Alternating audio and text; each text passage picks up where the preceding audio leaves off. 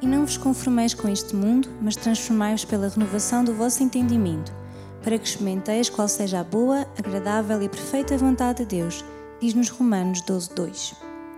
Este versículo diz-nos que não nos devemos conformar. E o que é conformar? Conformar significa adquirir uma determinada forma, resignar-se, concordar com algo e identificar.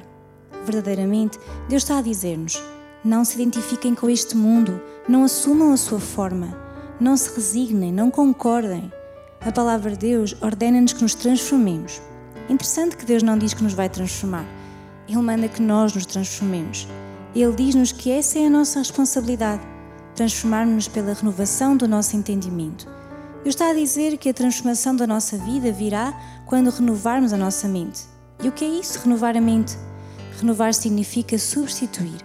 A palavra de Deus diz-nos para substituirmos o que há na nossa mente.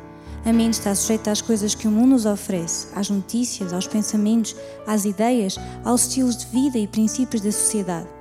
Durante toda a nossa vida, estamos sujeitos a padrões, a tradições que muitas vezes não são de acordo com a palavra de Deus.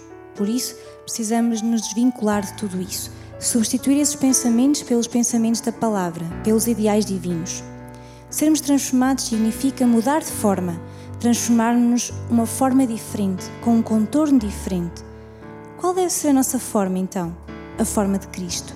Cristo tem que ser formado em nós. Só assim, diz a Bíblia, poderemos conhecer a boa, agradável e perfeita vontade de Deus. Aqui está o segredo. Muitas pessoas não conhecem a vontade de Deus, não conseguem sequer perceber qual ela é, mas isso só tem uma explicação: não renovaram a sua mente. E como podemos fazê-lo? Enchendo-a diariamente com a palavra de Deus, com louvor, com confissões positivas. Pensar nas coisas que são de cima. Onde vai focar a sua mente?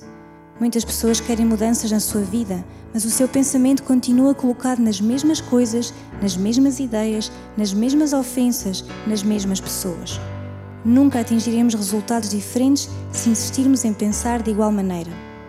Mas a palavra de Deus ensina-nos: a transformação de toda a nossa vida só vem quando renovamos os nossos pensamentos, porque são os pensamentos e é a forma como pensamos que determinará quem somos e até onde chegaremos. Determine mudar a sua mentalidade, substituindo pensamentos de derrota por pensamentos de vitória, pensamentos de guerra por pensamentos de paz, pensamentos de mágoa por pensamentos de amor.